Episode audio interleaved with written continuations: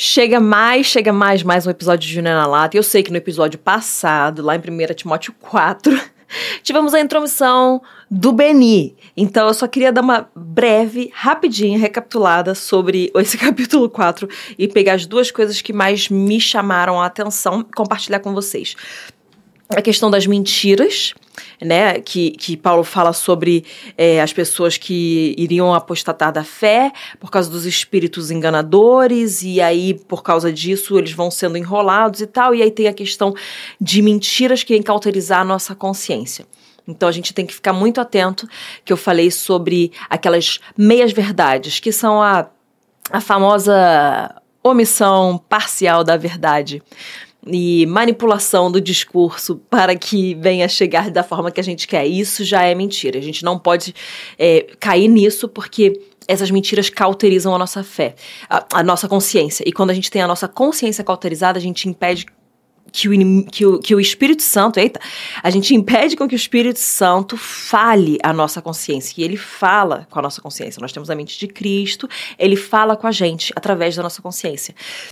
Então, quando a gente tem a mentira como parte da nossa vida, mesmo que ela não seja aquela mentira explícita que você pensa, ela vem e, e começa a cauterizar a sua consciência e você para de perceber as verdades, você não, não fica mais aberto, você não tá. É, você, você fica propenso a cair em todas as armadilhas e você não consegue mais ser sensível à verdade espiritual que Deus está trazendo para você, porque você abandona a palavra.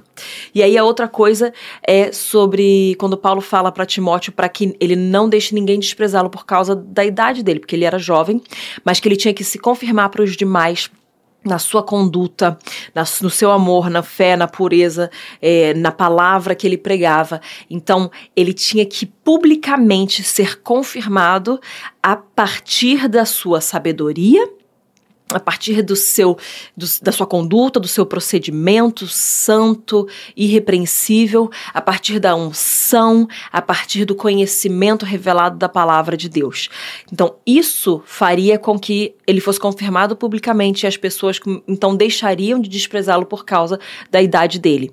Então, se você quer uma pessoa muito nova, não tente impor respeito das pessoas em relação a você. Simplesmente se confirme a partir destas coisas. Agora então vamos para 1 Timóteo 5 e já vou entrar direto aqui, gente. Então, se você tem sua Bíblia aí, abre, se não, abre depois. 1 Timóteo capítulo 5. Não repreenda um homem mais velho. Pelo contrário, exorte-o como você faria com seu pai. Trate os mais jovens como irmãos, as mulheres mais velhas como mães e as mais jovens como irmãs, com toda a pureza. Honre as viúvas, que não têm ninguém para cuidar delas. Mas, se alguma viúva tem filhos ou netos, que estes aprendam primeiro a exercer piedade para com a própria casa e a recompensar os seus pais, pois isto é aceitável diante de Deus. Aquela que é viúva, de fato, e não tem ninguém para cuidar dela, espera em Deus e persevera em súplicas e orações noite e dia. Entretanto, a que se entrega aos prazeres, mesmo viva, está morta. Ordene estas coisas para que sejam irrepreensíveis. Se alguém não tem cuidado dos seus e, especialmente, dos da própria casa, esse negou a fé e é pior do que o descrente. Somente poderá ser incluída na lista de viúvas aquela que tiver mais de 60 anos, que tiver sido esposa de um só marido, e que seja recomendada pelo testemunho de boas obras, se criou filhos, se exercitou hospitalidade, se lavou os pés dos santos, se socorreu os atribulados, se viveu na prática zelosa de todo tipo de boa obra. Mas não inclua na lista viúvas mais novas, porque, quando seus desejos fazem com que se afastem de Cristo, querem casar, tornando-se condenáveis por anularem o seu primeiro compromisso. Além do mais, elas aprendem também a viver ociosas, andando de casa em casa. E não somente ficam ociosas, mas ainda se tornam fofoqueiras e intrometidas, falando que não deve. Por isso, quero que as viúvas mais novas se casem, criem filhos, sejam boas donas de casa e não deem ao adversário motivo algum para falar mal de nós, pois algumas já se desviaram seguindo Satanás. Se alguma mulher crente tem viúvas em sua, em sua família, socorra-as para que a igreja não fique sobrecarregada e possa socorrer as viúvas que não têm ninguém. Devem ser considerados merecedores de pagamento em dobro os presbíteros que presidem bem, especialmente os que se esforçam na pregação da palavra e o ensino. Pois a Escritura declara: Não amordace o boi quando ele pisa o trigo. E ainda, o trabalhador é digno do seu salário. Não aceite denúncia contra presbítero, a não ser exclusivamente sob o depoimento de duas ou três testemunhas. Quanto aos que vivem no pecado, repreenda-os na presença de todos, para que também os demais temam. Diante de Deus, de Cristo Jesus e dos anjos eleitos, peço com insistência que você guarde estes conselhos sem discriminação, nada fazendo com espírito de parcialidade. Não tenha pressa para impor as mãos sobre ninguém. Não tenha pressa para impor as mãos sobre alguém. Não seja cúmplice dos pecados dos outros. Conserve-se puro. Não beba somente água, beba também um pouco de vinho por causa do seu estômago e das suas frequentes enfermidades. Os pecados de alguns são notórios, mesmo antes do juízo, mas os de outros só se manifestam mais tarde. Do mesmo modo, também as boas obras se evidenciam e aqueles que ainda não são manifestos não poderão ficar escondidas. Bom, é, eu vou focar aqui em algumas partes que me chamaram mais atenção e que eu gostaria de compartilhar com vocês. É que lá no versículo 4 fala: se alguma viúva tem filhos ou netos, presta atenção, porque Paulo está aqui instruindo Timóteo de como viver a igreja, de como fazer as coisas. Ele tá... Mas ele pega e fala o seguinte: mas se alguma viúva tem família, se ela tem filhos, se ela tem netos, que estes aprendam primeiro a exercer a piedade para com a própria casa e recompensar os seus pais, pois isto é aceitável diante de Deus. Então ele está instruindo Timóteo sobre como fazer, mas ele está ensinando Timóteo a como ensinar as pessoas da igreja. Ele está falando: olha, você tem que fazer isso. Mas se tem uma viúva que tem família, ensine que essa família tem que fazer antes aquilo que eu estou instruindo a, a igreja a fazer. Se a família não estiver fazendo, não está certo. A família precisa primeiro ter essa revelação, ter esse entendimento, ter esse aprendizado e fazer aquilo. É tipo quando você ensina alguém a servir. Quando alguém está aprendendo a servir, é muito mais proveitoso para ela do que, a, do que a pessoa a quem ela está servindo. Porque quando nós servimos, nós aprendemos. Quando nós servimos, nós amadurecemos, nós crescemos, nos desenvolvemos, aprendemos humildade. Então, é uma benção poder servir. E Paulo está falando para Timóteo que ele ensine isso para as pessoas, porque eles precisam primeiro aprender a exercer a piedade para com a própria casa. E isso é aceitável diante de Deus. Aí no versículo 8 ele fala: Se alguém não tem cuidado dos seus, e especialmente dos da própria casa, esse negou a fé e é pior do que o descrente. Então mostra que nós precisamos primeiramente cuidar da nossa própria casa, para depois podermos então cuidar dos de fora. E isso não quer dizer que você não deva cuidar dos de fora. Só significa que você não pode negligenciar a sua casa em detrimento dos de fora. Você precisa cuidar primeiro da sua casa, fazer primeiro ali naquilo que te é familiar, para depois você levar isso para os de fora. Isso eu quero trazer também uma revelação aplicada à nossa vivência de igreja. Por exemplo, se você está na sua igreja e vocês querem fazer missões para as pessoas de fora, mas vocês não estão cuidando das pessoas que estão dentro da igreja, ou seja, não está cuidando do necessitado, não está alimentando o faminto, não está dando um teto para aquele que não tem casa, não está cuidando da viúva dentro da própria igreja, não está cuidando do órfão. Se a gente não está fazendo isso dentro da nossa própria família espiritual, a gente já está pecando, a gente está fazendo errado, porque isso aqui é bíblico. Esse negou a fé e é pior do que o descrente. Primeiramente, nós precisamos cuidar do da casa, para depois exercermos essa piedade com os de fora. E isso faz com que a gente coloque é, as prioridades nos seus devidos lugares, que significa que você precisa primeiramente cuidar do seu interior. A sua vida com Deus tem que estar correta antes de você querer ensinar alguém sobre as coisas de Deus, sobre intimidade com Deus. Às vezes a gente quer já tem muita gente que gosta de regurgitar aquilo que aprende, né? Aprendi uma coisa, achei muito legal, vou regurgitar essa, essa, essa informação, trazer uma comunicação boa e passar adiante. Não, gente, para com isso. Você tem que fazer o quê? Você recebeu uma informação boa, transforma ela num conhecimento revelado. Então, em vez de você regurgitar, você fica ruminando aquilo dentro de você. Você fica deixando com que aquilo venha gerar algo dentro de você. Venha te transformar, te moldar, te incomodar, mexer lá dentro. É tipo a vaca que come, vai para o estômago, volta para a boca. Aí ela fica ruminando, aí vai para outro estômago, volta para a boca, fica aquele negócio meio nojento. Mas ela tá mastigando, mastigando, mastigando até o ponto de absorver todos os nutrientes existentes naquele mato que ela comeu. Nós precisamos ser assim também.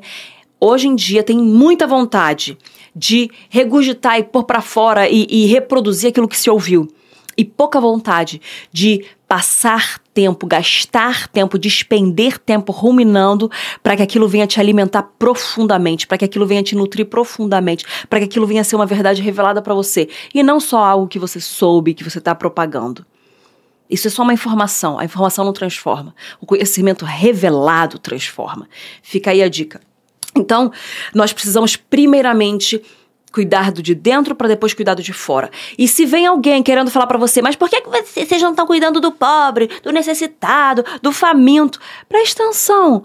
Não te cabe julgar as outras pessoas. Deixe com que as outras pessoas vivam ali o que elas têm que viver.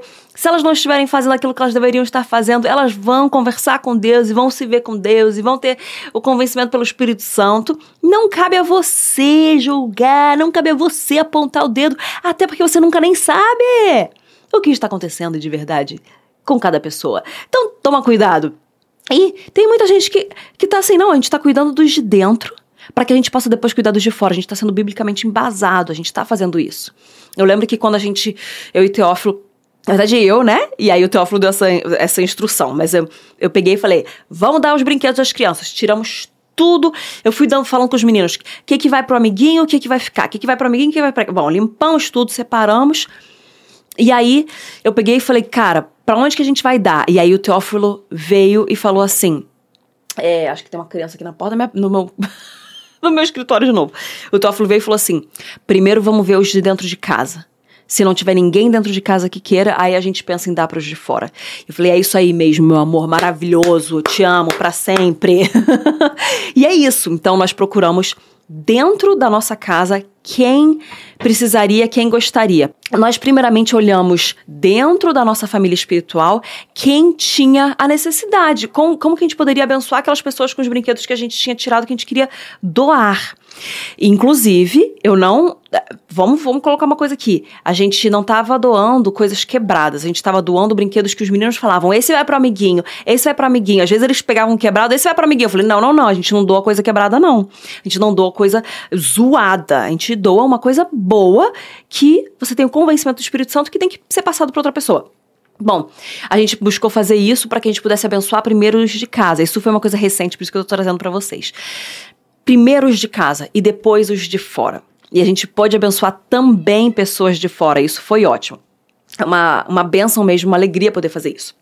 Vamos seguir para o versículo é, 16 que fala: se alguma mulher crente tem viúva em sua família, socorra-as para que a igreja não fique sobrecarregada e possa socorrer as viúvas que não tem ninguém. Então, mais uma vez, está falando sobre nós assumirmos a nossa responsabilidade. E a gente tem que entender que a igreja ela vem para cuidar de todos. Mas quando nós, como igreja, como corpo de Cristo, podemos fazer algo e a instituição consegue ver que está saindo esse, essa doação de de tempo, de tesouro, de talento dos da casa para com os da casa e da família espiritual, a instituição da igreja ela não fica sobrecarregada. Então, nós precisamos fazer a nossa parte como membros da igreja, como membros dessa família espiritual, para que também a instituição não tenha que ficar sobrecarregada, mas ao mesmo tempo a instituição também ajuda. Nós, como igreja local Zion aqui, a gente tem o Ministério de Caridade, a gente tem é, o Ministério de Missões. Então, a gente tem as coisas designadas para as pessoas com, e, e, de jeito específico. A gente tem as bolsas de estudos que a gente dá, a gente tem é, muitas vezes é, é, cesta de alimentos que a gente direciona, a gente cuida do pobre, a gente cuida do faminto, a gente cuida do órfão, a gente cuida da viúva. Eu tô trazendo só um exemplo aqui. E a gente tem as missões, a gente apoia missionários também. Missionários como indivíduos ou organizações missionárias. E isso é muito importante nós termos e não pode não existir. Mas cada um de nós pode também fazer algo para cuidar daqueles da família da fé. Isso é digno, isso é, é, é, é um exemplo, isso é aceitável diante do Senhor. E aí, vamos então lá para o versículo 20 é, vou para o versículo 20.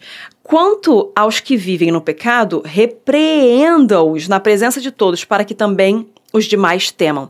Existe, eu ensino para o pessoal aqui, assim, algumas formas de um, correção.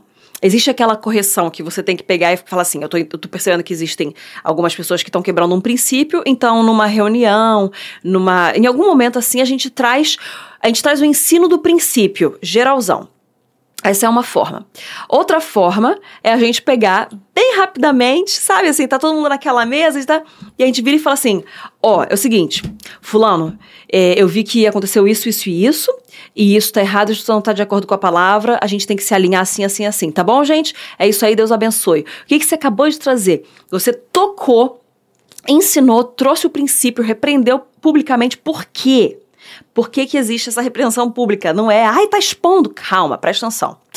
Quando você tem, tem certas coisas que se você não traz publicamente não expõe, as pessoas vão começar a olhar e falar assim, ué, Será que esse líder não está vendo isso? Será que ele não está percebendo? E aí você começa a perder a sua credibilidade, você começa a afrouxar os, os limites daquilo que é correto diante do Senhor.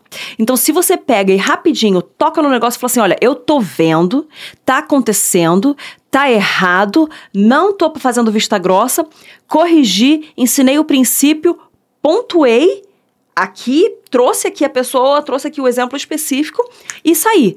Essa é uma das outras formas de você confrontar.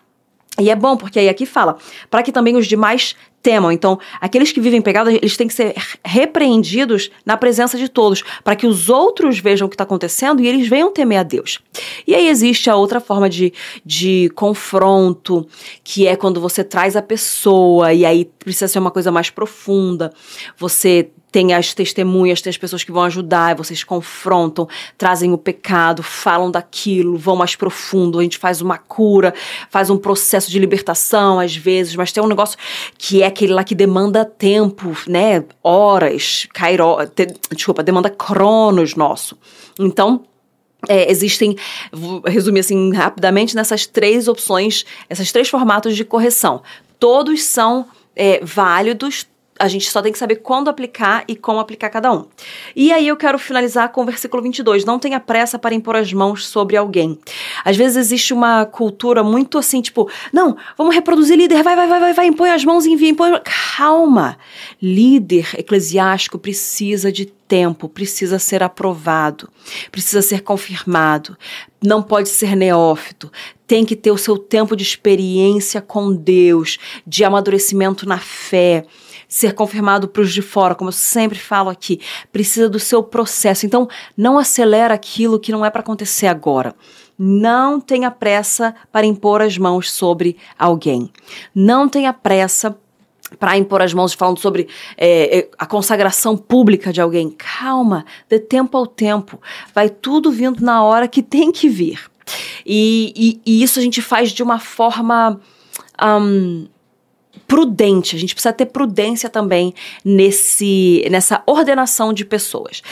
É isso, minha gente. Que Deus abençoe vocês, que vocês venham ser impactados e confrontados pela verdade do Senhor e que vocês venham ser tocados. Compartilhe esse episódio com alguém que você acredita que vai receber mais de Deus e até o próximo episódio. Beijão.